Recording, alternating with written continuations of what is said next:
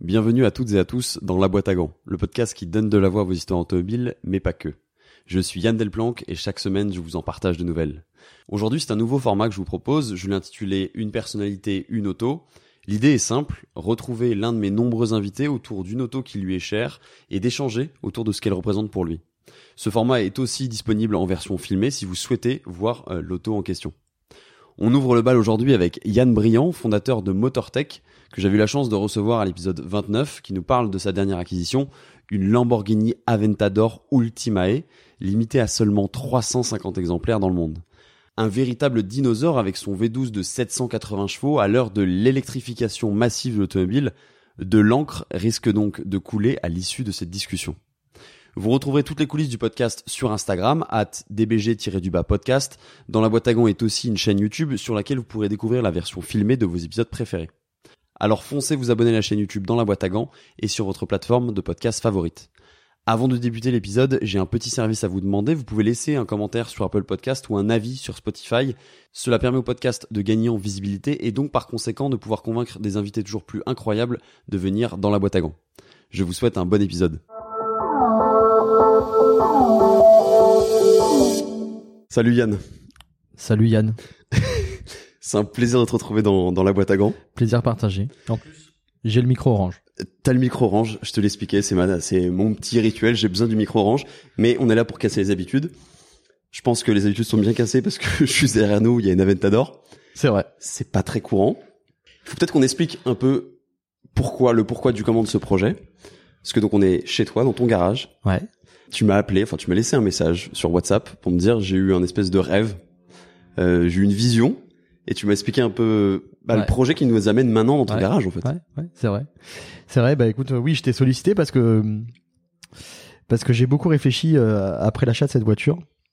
De, on m'a on m'a posé la question en fait de, de me dire pourquoi t'as acheté ça parce que c'était pas forcément une voiture qui qui collait à mon esprit. Tu sais que moi je suis un peu dans le dans l'esprit euh, performance, compétition, etc. sur les autos.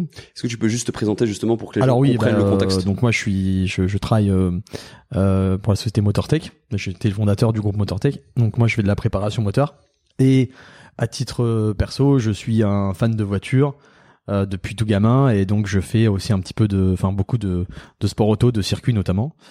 Et j'étais, j'étais un, je suis toujours d'ailleurs un passionné, un amoureux de la marque McLaren. On en avait parlé au. lors Je, je vous invite d'ailleurs à écouter l'épisode 29. Il y aura, il y a tout ton parcours, ton histoire, ta passion pour l'automobile. C'est ça. Donc euh, allez écouter si vous voulez vraiment avoir toute ton histoire.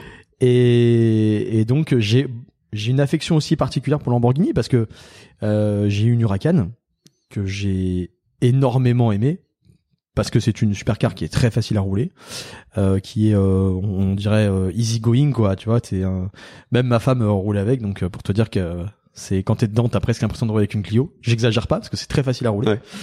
Et euh, d'ailleurs je je je je- j'en aurai à nouveau une autre parce que j'ai recommandé une Huracan euh, euh, après l'avoir vendue euh, donc sur le modèle qui vient d'être présenté là qui est la Technica. On aura l'occasion d'en reparler. Ouais, euh, ouais, on va reparler là. après, ouais, carrément. Et, euh, et entre temps, s'est présenté euh, l'occasion de, de, de faire l'acquisition de cette voiture, donc qui est l'Aventador, euh, qui est une voiture euh, somme toute assez finalement ancienne en conception. Alors bon, c'est un modèle qui est euh, qui est tout neuf, donc c'est un véhicule de 2022, mais pour autant, euh, il est il est relativement euh, rustre dans, dans dans dans sa conception. C'est une voiture qui a finalement plus de 10 ans technologiquement et mais qui a euh, qui a énormément de qui a énormément de charme. Je trouve que c'est une voiture qui a beaucoup de charisme, qui a des des formes euh, enfin qui, qui font rêver quoi. hein. C'est vrai que quand elle est arrivée cette voiture, c'est ça a été euh, sur le marché quelque chose d'assez d'assez visuellement incroyable quoi. hein. Je Bah, tu prends une claque. C'est pas pour rien qu'on dit que c'est la voiture de Batman. Hein. C'est Ouais, tu prends une vraie et, claque. et, et, et je, je trouve que c'est peut-être à l'heure actuelle sur le marché une des autos les plus belles. Voilà, je, je, c'est quand tu vois une Aventador, tu te dis, euh, c'est l'Huracan par exemple que j'aime beaucoup, c'est quelque chose. Et l'Aventador, c'est quand même encore vraiment autre chose, quoi. Tu vois, c'est, on la voit, elle est là, elle est, t'as, t'as, t'as des formes très taillées, c'est très très gros, c'est très large, euh, c'est, c'est super beau. Et puis, euh, j'aurais pu envisager peut-être un jour euh, d'en, d'en, d'en, une, mais dans l'avenir, pourquoi pas. Et le fait est qu'on est dans un tournant euh, on est dans un tournant du, monde de l'automobile en ce moment, qui je pense est le, le début d'une révolution. Parce qu'on va euh, vers l'arrêt des moteurs thermiques, qui va passer évidemment avant ça par euh, l'électrification de la plupart des modèles, comme c'est déjà le cas aujourd'hui. C'est pour ça que la dernière McLaren que j'ai achetée, c'est la 765 LT, et à ce jour, ça restera probablement la 765 LT, puisque la nouvelle gamme qui a été renouvelée chez McLaren est en V6 hybride. Je pense à la Artura par exemple. L'Artura, exactement. Pour l'instant, c'est le seul modèle d'ailleurs. Mm. Euh, chez Ferrari, bon, qui est pour des raisons diverses, pas forcément une marque que j'affectionne beaucoup, euh, est passé aussi sur l'hybride. Donc on a retrouvé la SF90, qui est certes une bonne voiture, mais qui est une voiture hybride. On a maintenant la petite nouvelle 296, Ouais. qui est une très bonne auto, mais qui reste un, un V6 hybride. Et euh, donc Lamborghini a dit voilà, euh, la, la- la loi, les normes nous imposent aujourd'hui à devoir arrêter le V12 Atmo. C'est pour ça qu'elle s'appelle Ultima. C'est ça. Et donc ils ont dit on va on ne, on ne pourra pas sur les prochaines générations refaire de, à nouveau de voitures 100% Atmo. Donc les prochaines gammes de Lamborghini à partir de l'année prochaine parce que la l'Huracan sera remplacée et la Ventador sera aussi remplacée seront des modèles hybrides. Euh, je me suis dit c'est peut-être le le dernier le dernier moment de d'avoir une voiture qui ce qui symbolise un petit peu une légende, tu vois. Est-ce que, est-ce que finalement, quand tu l'achètes, c'est un peu un pied de nez? C'est un pied de nez par rapport à, tu, tu l'évoquais tout à l'heure, l'hybridation, l'électricité, enfin, les modèles électriques qui, qui arrivent en pagaille. Acheter ça en 2022, finalement, si t'es rationnel, ça n'a aucun sens. Ça n'a absolument aucun sens. Ça n'a ça n'a aucun sens et c'est pas du tout un achat rationnel et euh, c'est pas tu vois, on en avait discuté, c'est je, je me suis pas senti obligé d'acheter cette voiture, c'est un grand mot. Mais je me suis dit il faut le faire maintenant parce que ça n'existera plus. C'est dans dix, enfin, je pourrais me dire dans 10 ans, dans 20 ans, euh, j'ai connu ça. Parce que on, on ne verra plus ce genre de, de, de voiture. Donc c'était, euh, euh, pour moi, c'était à la fois un plaisir, parce que forcément, ça reste une voiture qui est exceptionnelle.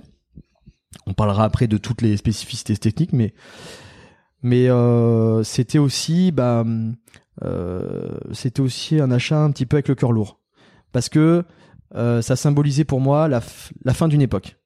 La fin d'une époque qui, je trouve, est un peu triste parce que bon, on va on va vers l'électrification des voitures pour diverses raisons. On va mettre ça sur le dos de l'écologie. On pourrait en parler hein, parce que euh, je voilà, le bilan carbone des voitures électriques, il, il est aussi discutable. Je pense pas qu'aujourd'hui les voitures, surtout des supercars et hypercars, soient la cause de la destruction de la planète parce que ce sont des voitures, bon certes qui rejettent beaucoup, mais qui, Qui roulent très, peu. ouais. Euh, je, je- peut-être qu'une qu'une exception pour des constructeurs euh, mythiques comme euh, comme Lamborghini, Ferrari et tout aurait pu être envisageable. Bon, malheureusement, euh, la loi est la même pour tout le monde. Bah, il faut aussi dire, on en parlait, mais c'est que ces dispositions et cette, cette vision de l'avenir a été décidée par des gens qui sont pas forcément des passionnés automobiles ou en tout cas des connaisseurs automobiles. Et que ça a été décidé il y a très longtemps aussi. Voilà, c'est effectivement, c'est des c'était c'est une décision qui a été qui a été prise par l'Europe il y a déjà très longtemps, donc avec les normes euro. Euh, et ce sont euh, alors c'est pas pour les critiquer mais ce sont des voilà ce sont des, des énarques technocrates qui sont euh, qui sont dans un monde euh, qui est très loin de la réalité. Et ils ont décidé il y a 20 ans de dire aux constructeurs bon ben voilà euh, d'ici 2030 euh, le rejet de le rejet de CO2 il sera de moyen devrait être sous les 50 grammes. Mhm. donc on s'étonne euh, on s'est étonné il y a quelques années que Volkswagen nous sorte un, un problème de dieselgate etc donc en disant mais vous avez triché pour les émissions et tout mais il y a une réalité euh, technique qu'il faut qu'il faut qu'il faut respecter. Et les amendes euh, que, que prennent aujourd'hui les constructeurs euh, s'élèvent euh, à des montants euh, de, de, de dizaines de millions d'euros. Donc euh, ils sont obligés je dirais de faire avec ce qu'on leur impose de faire. Et ça aujourd'hui c'est très compliqué. Donc c'est très compliqué pour un constructeur généraliste comme comme les Renault PSA etc et c'est tout bonnement impossible pour un constructeur comme comme Lamborghini qui lui n'a dans sa gamme de toute façon que des voitures sportives. Mmh, ouais, tout à fait. Et c'est de là que nous est venue cette idée de format. Enfin, c'est toi qui as initié clairement le projet. Donc, tu as eu ce fameux rêve où en fait on discutait, on, a, on avait cette discussion là. Ouais, tout à fait. On avait, on était en train de, de parler de ça et euh, c'était assez, euh, c'était assez troublant parce que parce que ça me permettait un peu euh, de, de de sortir un peu ce que j'avais sur le cœur. C'est rigolo parce que c'était, en fait, je, je pensais à un truc tout bête.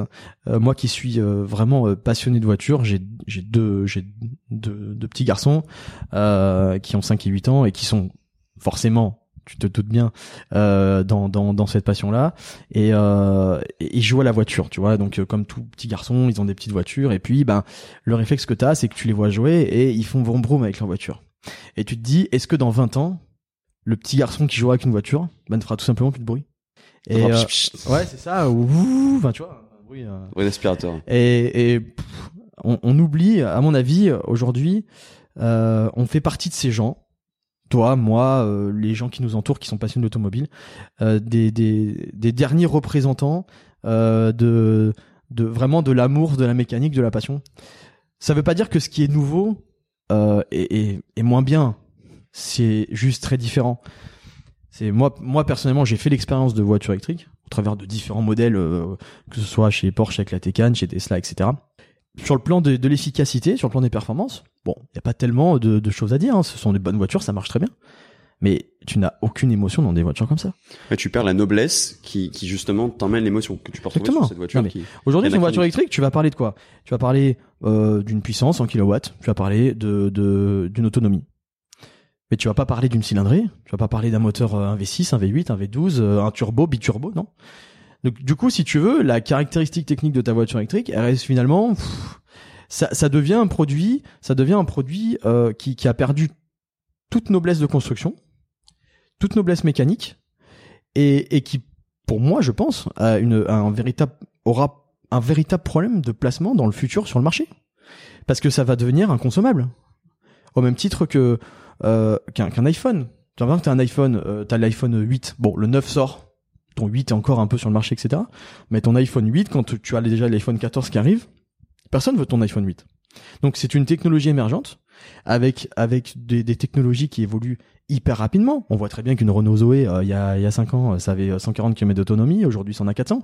Donc euh, dans quelques années probablement qu'il y aura euh, 600 800 1000 km. Donc tous les produits qu'on a sortis avant ben, ça, ne- ça, ça vaudra plus rien. Personne ne voudra de, de ça sur le marché. aucune valeur ajoutée par rapport à, à- à la fonctionnalité C'est ça, c'est ça, c'est ça. Et d'ailleurs, euh, pour pour pour preuve, quand tu quand tu veux faire l'acquisition d'une voiture électrique chez un chez un dans dans une concession, la plupart du temps, on te recommande fortement de choisir des modes de financement en location. Parce que on te dit, euh, on est incapable aujourd'hui, à une perspective de 3 à 5 ans, de te donner une, une valeur précise du, de, de faire une valorisation de ton produit. Parce qu'on ne sait pas ce qui va arriver derrière. Et puis comme t'as pas, euh, comme tu n'as pas d'attachement mécanique, tu n'as pas d'attachement lié à, à, à- un moteur, quoi, tout simplement. Pff, ton truc, euh, tu vois, t'avais une, à l'époque, euh, tout le monde a crié au drame quand Mercedes, euh, avec leur C63, euh, sont passés sur des moteurs turbo. Euh, ils disaient, Oh, on avait l'Atmo et tout, etc. Mais tu vois, t'as toujours un produit. Les, ceux qui ont gardé des C130 atmosphériques, t'as toujours un produit qui vaut quelque chose parce que les gens aiment ça, parce que t'as as un culte, t'as une passion autour de ça. D'ailleurs, ils devraient Ils passent en 4 cylindres. là. voilà, ceux qui il y a quelques années râlaient qu'on passe en V8 but turbo, à mon avis aujourd'hui vont avoir encore plus de peine en disant que La moitié que, la, que t'as la moitié du moteur. Alors, pff, allez, même si tu te retrouves avec euh, avec euh, un 2 litres, 4 turbos, euh, ce que tu veux, euh, un moteur électrique à côté, je trouve que à un moment, tu tu ça, ça, ça devient ça devient triste. Voilà. Et qu'est-ce qui t'a fait choisir celle-là, donc c'est-à-dire la Lamborghini Aventador Ultima? Donc Ultima, c'est pour euh, un peu, c'est pour expliquer que c'est la dernière édition finalement? Alors, Ultimae, c'est alors oui, c'est la dernière édition, donc elle est limitée à 350 exemplaires et numérotée.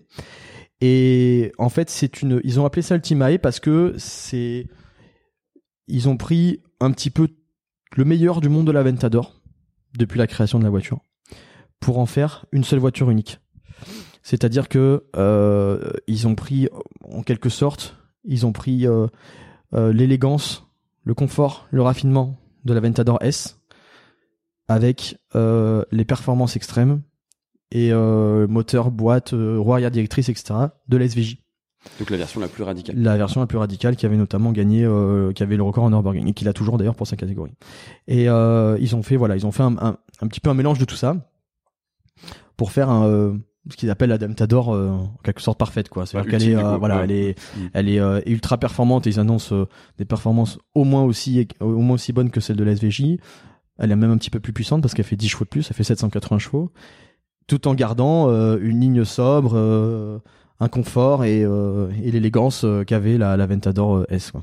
Le 0 à 100, juste pour euh, donner une idée un peu aux auditeurs.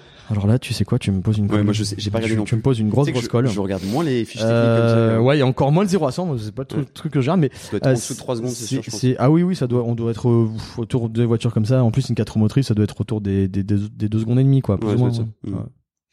Et au-delà, au-delà de, donc, de, de alliage du, des, du meilleur des deux mondes, pourquoi, pourquoi en fait euh, Lamborghini Pourquoi l'Aventador Quand tu sais que c'est absolument pas pratique, au-delà de, du fait que là il y a une noblesse moteur, c'est une voiture que tu peux pas euh, utiliser tous les jours, à différence peut-être d'une Huracan. Qu'est-ce qui t'a particulièrement touché au-delà même de la ligne? Est-ce qu'il y a un truc qui t'a qui t'a égayé? Bah, si tu veux, Lamborghini, euh, c'est quand même une marque que j'affectionne beaucoup. J'ai une, une vraie passion pour euh, pour euh, pour le Taureau. Et tu sais que on va pas on va on va pas revenir. On en parlait tout à l'heure. On va pas revenir sur euh, Sur l'histoire sur de l'histoire de Lamborghini, etc. Mais qu'est-ce qui a fait Lamborghini? Qu'est-ce qui a construit Lamborghini? Qu'est-ce qui a toujours fait la réputation et la légende de Lamborghini? C'est son V12 atmosphérique. Et aujourd'hui, euh, bah on te dit que ça, c'est c'est terminé. Alors la marque va continuer parce qu'elle doit s'adapter à ce qui doit être fait, mais ça sera vraiment la dernière des dernières qui sera qui sera qui sera qui sera comme ça quoi hein, tu vois avec euh, avec ce moteur rauque euh, tu vois ce ce crépitement au démarrage euh, ce bruit incroyable euh, et puis euh, tu te rends compte t'as un, t'as un moteur de 6 litres 5 V12 quoi et ça je pense ça n'existera plus quoi Bah, t'as, t'as ce moteur qui, qui prend des tours à n'en plus finir. Mais tu vois, moi, dans l'histoire de, de Lamborghini, je me suis fait la réflexion dans le train. C'est que t'as ce côté un peu outsider. C'est-à-dire que, on va pas rentrer dans l'historique, mais bien sûr, tout le monde sait, la plupart des gens, en tout cas des passionnés, savent que Lamborghini s'est construit par rapport à une frustration, Mhm. par rapport justement à Ferrari. Ferrari qui était euh, la marque incontestée et qui est toujours dans l'esprit des gens, je pense, euh, en termes d'image plus importante que Lamborghini. Et le fait d'avoir des moteurs, une noblesse de moteur, de moteur et que tu la perdes maintenant, je trouve que c'est comme si t'enlevais la voix de la, de la rage de l'outsider, tu vois, dans le Lamborghini, et que tu, tu le trans, tu transformais un peu le lion en petit chiot, tu vois. Ouais mais c'est c'est ça alors bon le le le vrai le vrai problème c'est que ça touche tout le monde aujourd'hui Ouais, c'est clair. Donc si tu veux, bon bah personne pourra dire ah tiens euh, toi tu enlèves Oui. ton V12, euh, mais Oui. bon tu feras pareil de, de- de l'autre côté. Donc c'est c'est un peu euh, euh, Ferrari c'est pareil, ça fait longtemps qu'ils qu'ils enfin ils ont ils, Ils ont ont, sorti leur virage beaucoup plus 812, ils ont sor- sorti le- leur 812 là qui sera a priori la dernière. Et puis ils ont pris effectivement la, le, le virage un petit peu plus tôt avec euh, la SF90 qui est sortie déjà il y a, il a peut-être 2-3 ans et qui euh, et qui donc euh, était déjà en hybride. Voilà et toute la future gamme sera sera en hybride aussi. Et comment tu vois un petit peu le, tu parlais de tes enfants tout à l'heure, mais la transmission qui va se faire justement de, de notre passion à tous, parce que je pense qu'il y en a beaucoup qui, qui vont regarder ou écouter ce, ce, ce nouveau format. J'ai pas encore d'ailleurs trouvé de nom pour le format, faudra que je trouve un nom. Bref, euh, à l'heure où, où les voitures s'hybrident, s'électrisent, comment tu vois la transmission de la passion et de, de cette noblesse, de, de ces sensations au-delà même de la performance? Ouais, tu fais bien de, tu fais bien justement de parler de ça, et tu fais bien de faire une nuance entre entre sensation et performance, parce que c'est deux choses qui sont très différentes. Et si tu veux aujourd'hui, on a on a tendance, comme à peu près tout ce qui existe sur le marché, à systématiquement faire des comparatifs sur des fiches techniques. C'est-à-dire qu'on va te dire que euh, bah, la nouvelle voiture là électrique euh, ira plus vite. euh, bah tu prends euh, n'importe quelle, euh, tu prends une Tesla modèle S euh, machin, c'est ou une Taycan euh, peut-être pas une Taycan parce que c'est mais allez peut-être une Turbo S mais tu prends une, une Tesla modèle S plaid etc qui fait je ne sais combien c'est vachement plus performant que ça. Et donc on est à la on est systématiquement comme dans tout à la course à l'armement à la course aux performances. Mais on oublie cette notion de plaisir.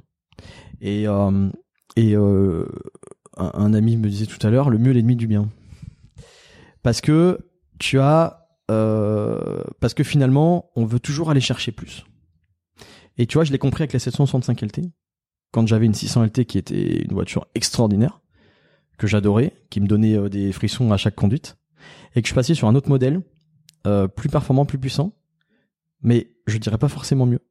Elle est plus rapide sur circuit, etc. Mais sur route, elle est finalement tellement trop qu'elle en est pas exploitable.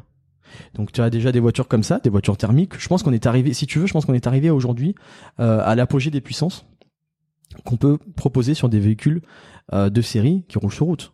Parce qu'à un moment, tu n'as ni la législation qui le permet, ni les infrastructures qui te permettent de toute façon d'exploiter ces voitures-là. Donc, tu peux avoir peut-être la voiture la plus rapide, etc.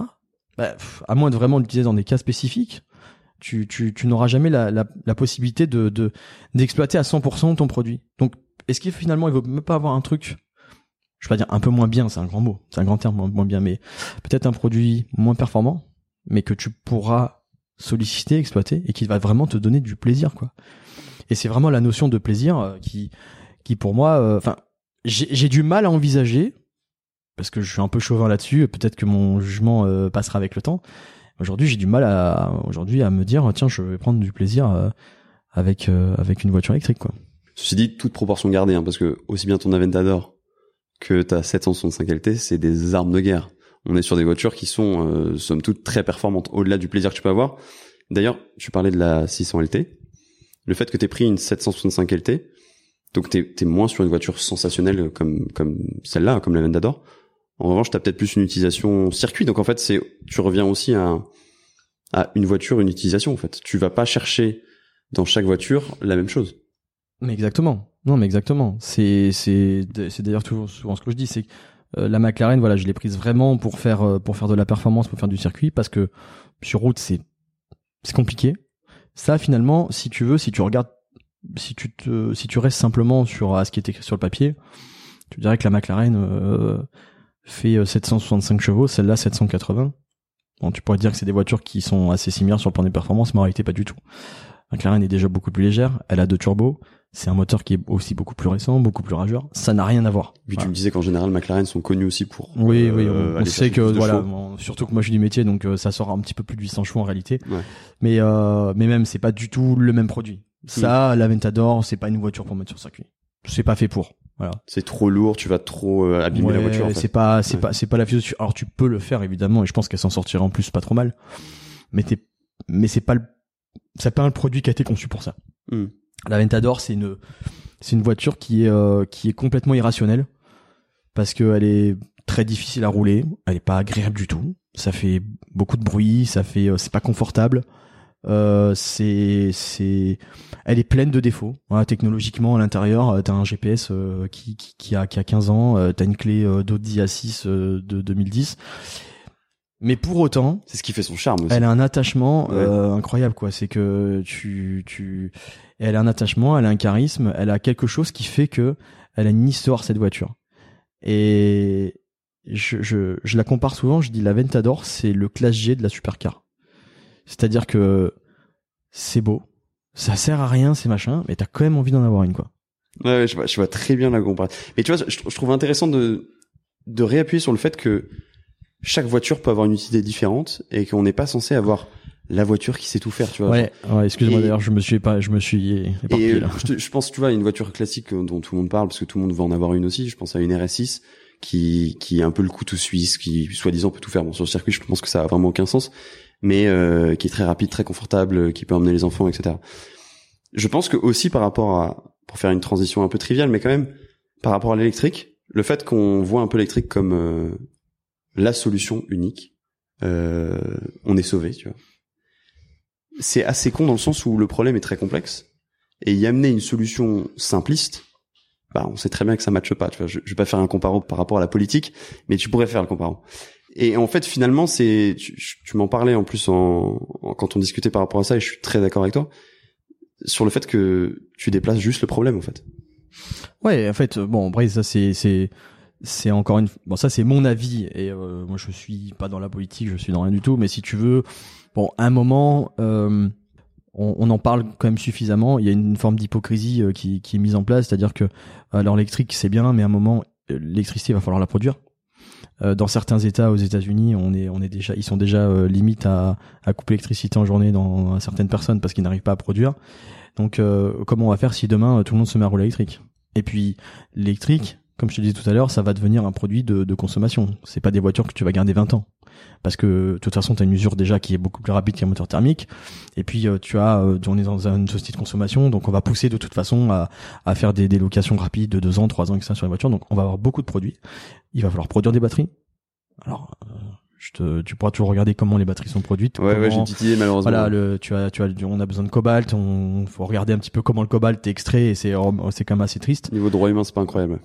Exactement. Euh, donc il y a, y, a, y a ce problème-là. Et puis après, une fois qu'elles sont, qu'elles sont là, ces voitures, qu'est-ce qu'on en fait? Les batteries, c'est, tu as beaucoup de produits toxiques dedans. Et il va falloir les retraiter, il va falloir les recycler. Là, c'est pareil, c'est un petit peu flou au niveau de la filière. Et, euh, et puis, bah, voilà, encore une fois, c'est, va y avoir un, un problème qui va se déplacer sur le prix du kilowatt. Puisque, bah, à un moment, ton essence, si demain tout le monde est électrique, tout le monde se charge la nuit avec leur voiture électrique, bah, tu vas avoir un prix du kilowatt qui, déjà, je le rappelle, euh, en 5 ans a, a, a plus que triplé.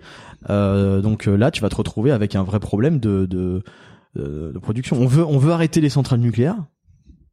Et à côté de ça, on te dit, on veut, on veut que tout le monde roule électrique. C'est, c'est, enfin, c'est, pour moi, c'est de non-sens, quoi. Pour moi, c'est de non-sens. Hmm. En fait, tu, dé- tu dépasses euh, une dépendance énergétique, à savoir euh, au pétrole, à une autre dépendance énergétique. Ceci dit, en plus, pour produire de l'électrique, t'as besoin de pétrole aussi. Donc, euh, ouais, c'est euh, c'est sûrement, à mon sens, tu vois, une partie de la solution, mais euh, pas une solution unique, en tout cas. Je pense que, alors, moi, j'aurais plus misé sur, euh, il y a quelques années, en tout cas en arrière, j'aurais plus misé sur le l'hydrogène. Mhm. parce que je pense que c'était euh, déjà une ressource qui était quasiment inépuisable, qui était naturelle et facile du coup à produire. Euh, le seul problème, c'est d'avoir euh, bah, d'y mettre déjà du développement. BMW l'avait fait il y, a, il y a plus de 10 ans en sortant d'une une série 7 qui fonctionnait hydrogène. Les Coréens aussi, je crois. Hein. Ouais. Je, je me demande si Ouais, Hyundai ils- était ils- pas. Ils, s'y- mettent. Alors là, il y a encore, il y a quelques constructeurs qui commencent un peu à, à, à s'intéresser à ça. Le problème après aujourd'hui, c'est que ça coûte, euh, ça coûte très cher par contre à, à, à, à transporter et surtout ça coûte très cher euh, pour équiper les stations. Je crois qu'une une pompe hydrogène, ça coûte un peu plus d'un million d'euros à mettre en place. Donc t'imagines si euh, demain il fallait qu'on équipe toutes les stations euh, de cuves et hydrogène, et etc. Donc c'est toujours pareil. Plus tu produis, plus tu as des économies d'échelle, et c'était pareil pour l'électrique à la base. Ouais, mais du coup, le, le problème, c'est que je, je pense qu'aujourd'hui, on prend le, on, on prend le problème un petit peu tard. On a tout misé sur l'électrique. L'hydrogène, on l'a un petit peu laissé de côté, donc on s'est pas vraiment intéressé. Peut-être que si maintenant on s'y met, il y aura une solution d'avenir pour ça. Mais euh, c'est, ça me paraît compliqué. Aujourd'hui, ça me paraît compliqué. Comment tu vois justement le l'avenir automobile et l'avenir de la passion automobile? Joker, non, je plaisante. Euh, ben, je pense quand même que on, on va quand même continuer au moins pendant une paire de dizaines d'années euh, de toute façon à avoir euh, des voitures thermiques. Déjà la production s'est quand même pas arrêtée, même s'il y a des hybrides, il faudra s'y faire. Je crois que Porsche euh, est très attaché encore à ses moteurs euh, thermiques. D'où le développement des carburants de synthèse, par exemple. Exactement, voilà, ils se sont mis à faire leur propre essence et je pense que ça sera une bonne chose. On verra dans l'avenir comment ça va se passer. Mais c'est peut-être encore une porte de sortie pour euh, faire tirer euh, un petit peu plus longtemps. La décision, rappelons-le quand même que la décision européenne, c'était de, de ne plus faire de production de voitures thermiques à partir de 2030. Je pense que ça va tirer encore un petit peu plus loin, ou peut-être sur euh, sur quelques modèles en particulier. Euh, Alors à court terme, je vois encore cette passion euh, sur euh, voilà sur euh, sur les les anciens. Même je suis pas un ancien, mais je pense que dans 10 ans, 20 ans, etc., on sera on sera considéré comme tel. Euh, voilà, on se battra encore un petit peu avec nos voitures thermiques. Mais euh, honnêtement, euh, je pense que d'ici 40-50 ans, euh, la, la passion du sport automobile n'aura pas disparu, mais elle aura profondément changé, quoi. Ça, c'est une Par rapport à tes enfants, qu'est-ce que tu qu'est-ce que tu leur souhaites justement par rapport à, à cette passion automobile Alors, forcément, euh, en tant que bon père taliban, euh, je, je, je, je leur explique que, que voilà, que l'électrique il faut pas, euh, que voilà, j'ai- c'est rigolo parce que mon, mon gamin il a des, il a des copains et tout à l'école, euh, bon avec des parents qui ont des Tesla, des machins et tout, puis il dit ah la Tesla et tout, je dis mais je dis moi tu sais le matin quand je, quand je pars, il faut que quand j'appuie sur le bouton, il se passe quelque chose quoi, tu vois. Et, euh, et je suis le premier à ouvrir les fenêtres et tout et lui dire mais écoute ça quoi, c'est c'est c'est ça le moteur, c'est ça qui est incroyable quoi. Tu vois, c'est pour moi, pour moi si tu veux, euh, c'est c'est l'automobile qu'on a encore aujourd'hui qui disparaît. C'est ça qui, moi, c'est ça qui me fait vivre. C'est ça qui fait battre mon cœur. C'est ça qui me donne de l'émotion. C'est ça qui va me faire dresser euh, les poils sur les bras et tout. Et c'est pas une question de, voilà, c'est pas une question de vitesse, c'est pas une question de performance. Ça, on s'en fout. Tu vois. C'est, je, je me suis fait, euh, je, me suis fait un peu charrier sur les réseaux sociaux parce qu'il y a pas longtemps, euh, j'ai fait une remarque un peu sexiste où je disais, tu vois, le, le, pour moi, le, l'électrique, c'est comme un très beau mannequin dans un, dans un magazine. C'est-à-dire que la fiche technique, bon, pour en faire l'analogie à la femme, euh, elle est très belle, elle est parfaite. Elle n'a pas une ride, elle a, voilà, elle a un corps, des mensurations parfaites. Mais si tu l'as avec toi, c'est pas avec celle-là que tu vas t'éclater. Tu vois? C'est avec euh, celle qui sera, euh, celle qui sera imparfaite, celle qui aura sa petite ride, celle qui aura sa petite poignée d'amour, celle qui aura quelque chose dans le regard qui fait que machin. Mais pour moi, dans l'automobile, c'est la même chose. Ça veut dire que bon bah c'est c'est moi une super une voiture une voiture aussi performante soit-elle si elle, si elle ne si elle ne me donne pas d'émotion ça m'intéresse pas. Ouais en fait c'est tout ce que tu pourrais appeler le, le charme finalement quoi. C'est ça c'est ça. Et puis la et puis la noblesse mécanique Mmh. c'est quand même hyper important. Quand tu te dis qu'un moteur euh, voilà c'est T'as des gens qui ont, enfin t'as, t'as des gens, t'as des, t'as des, t'as des motoristes qui ont développé ça. Euh, la plus, en plus sur ce genre de véhicule, euh, tout est assemblé à la main. Euh, t'as, t'as quand même quelque chose quoi. T'as des matériaux, t'as une technologie, t'as eu du développement qui a été fait, t'as des mises au point, t'as, et puis voilà, t'as cette odeur de carburant, t'as tout ça qui fait que que que, que t'as quelque chose. Pour moi après de, voilà, c'est- on n'est pas sur une sur une batterie ou sur une pile que t'allumes et que t'éteins. Il y a autre chose quoi. Mmh. Il y a autre chose. T'en parlais tout à l'heure, euh, t'es forcément un amoureux de Lamborghini, donc tu t'es acheté, enfin en tout cas t'as commandé une Huracan Technica qui sera aussi la dernière. euh, c'est- Et voilà, donc c'est le mélange pour nos auditeurs, c'est le mélange entre la STO et Ouais. la Evo. c'est ça. Là Mais encore une fois le meilleur en des fait, deux mondes. le même euh, finalement euh, le même produit que le, l'Aventador Ultimae mais version Huracan donc qui euh, qui fait tirer une dernière fois son son 5 litres de V10 Qui est peut-être un peu plus vivable parce que les ga- le gabarit de la ouais juste c'est et c'est pour ça et c'est pour ça d'ailleurs que j'avais fait le choix de prendre cette voiture parce que le l'Huracan moi en termes de de- d'utilisation me correspond beaucoup plus que ça D'ailleurs, la prochaine génération de du Huracan sera qui sortira donc, euh, enfin qui sera présentée a priori en 2024, sera équipée d'un moteur V8, donc c'est quand même toujours pas mal, euh, V8 euh, turbo hybride, probablement issu de plus ou moins de l'Audi RS6, on suppose. Oui, ce qui est toujours beaucoup de liens entre Audi et, et Lamborghini vu que c'est le même nom. Exactement. Et donc tu, tu, ce serait un peu ton dernier coup de Mohican, cette Ouais. Technica? Ouais, ouais, je, je pense. Et d'ailleurs, honnêtement, euh, et, sincèrement, euh, c'est, je pense que je ne rachèterai pas d'auto avant, avant très longtemps. C'est, c'est les dernières, euh, voilà, c'est, c'est, ce sont les derniers produits qui me plaisent vraiment, que, que j'aime, qui me donnent envie. S'il fallait que tu me dises, bon, Yann, voilà, tu dois maintenant refaire ta garde-robe en 2023 ou 2024 sur ce qui est existant, je le ferai, c'est sûr, mais mais avec euh, avec euh, tristesse et regret quoi. Hmm. Mais pour rester sur un constat un peu positif, je sais pas si tu, si tu fais justement le, le même constat que moi, mais j'ai l'impression que cette passion automobile, certes, est en, en danger par rapport aux produits euh, du marché actuel. En revanche, je trouve que il y a une espèce de solidarité qui est de plus en plus présente entre les entre les passionnés et même dans les nouvelles générations, parce que je pense que la transmission, euh, elle se fait quand même, Mhm. elle se fait, et qu'on a tendance à serrer les coudes parce que justement, euh, bah c'est des objets en voie de disparition quoi. Oui, mais ça ouais, c'est sûr et et c'est et c'est c'est les irréductibles gaulois euh, de l'automobile que nous sommes que je représente aussi. Où on a envie, on a envie, on tire un petit peu sur la corde pour essayer de faire en sorte que ça dure. Alors, je trouve que les constructeurs ont pas trop mal joué le jeu euh, ces dernières années dans le sens où ils s'étaient déjà au fait que tout ça devait changer, mais ils ont permis euh, à un certain nombre de gens, de passionnés, de, tirer un petit peu ces derniers modèles. Bon, en y ajoutant des dispositifs qui sont obligatoires, euh, comme les filtres à particules, etc. On râlait quand c'est arrivé, mais aujourd'hui on se rend compte que c'était quand même une chance. Et euh, effectivement, il y a encore, euh, il y a encore tout, un tas de passionnés, heureusement d'ailleurs, qui sont là et qui, à mon avis, resteront là encore un petit moment, quoi. Enfin, au moins les, dizaines d'années à venir. Bah, c'est ce que j'espère. En tout cas, on fera tout pour pour les protéger, les accompagner et euh, qu'ils se développent, qu'ils fassent des petits. Tu vois. En tout cas, merci Yann de, déjà d'avoir lancé cette idée de concept dont j'ai toujours pas trouvé le nom d'ailleurs. Mais tu vois, je pensais peut-être à une personnalité, une auto ou un truc comme ça. Mais l'idée de, de se dire que une auto, donc qui est juste derrière nous et euh, que les auditeurs qui regarderont en tout cas sur YouTube verront, qui est magnifique, hein, la config est folle, ça puisse justement en fait te transmettre une philosophie parce qu'il y a une vraie philosophie derrière ce, ce choix. Ouais, tu ça. d'expliquer. Et hum, je sais pas ce que va devenir ce concept avec d'autres invités ou pas, mais en tout cas, j'aimerais bien le développer de plus en plus. Donc merci pour ton initiative. Avec plaisir. Et c'est toujours un plaisir de te voir en plus. Plaisir partagé. À bientôt Yann. À bientôt. Ciao ciao. Ciao. J'espère que cet épisode vous a plu. Si c'est le cas, n'hésitez pas à mettre un commentaire sur Apple Podcast ou un avis sur Spotify, ça m'aide énormément à gagner en visibilité. D'ailleurs, j'ai décidé de vous lire un commentaire à la fin de chaque épisode. Aujourd'hui, c'est Pierrot, titrant La Perfection, qui écrit Fan d'auto et de moto, je t'ai vu la première fois Yann sur YouTube et tu m'as fait découvrir le podcast. J'ai enchaîné les épisodes tout au long de mes journées sur mes chantiers de toiture sans jamais me lasser, seule l'autonomie de mon smartphone est un obstacle.